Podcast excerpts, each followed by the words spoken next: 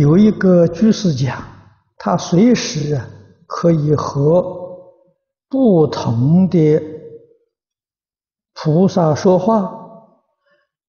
他说他问过你，但他不明白你的看法。啊，他说你呃让他好好的念佛，他很不明白你的意思。我的意思很简单。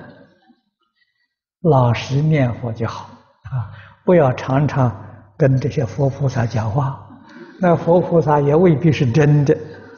这如果是是鬼神冒充佛菩萨，那你不就是上当了吗？啊，所以学佛世尊呢教导我们啊，怕我们在末法时期呀迷失了方向。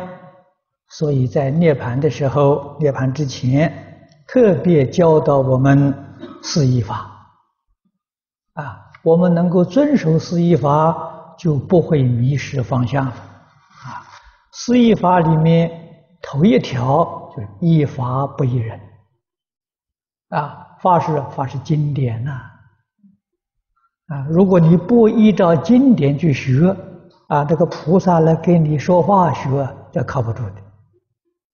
啊，这个不，这个是是有有问题的啊，所以还是老老实实的学佛啊，规规矩矩的、如理如法的就读经念佛啊，依照规矩去做，你看，在这个佛教传入中国两千年来，多少人有成就啊？我们看到别人修行正果。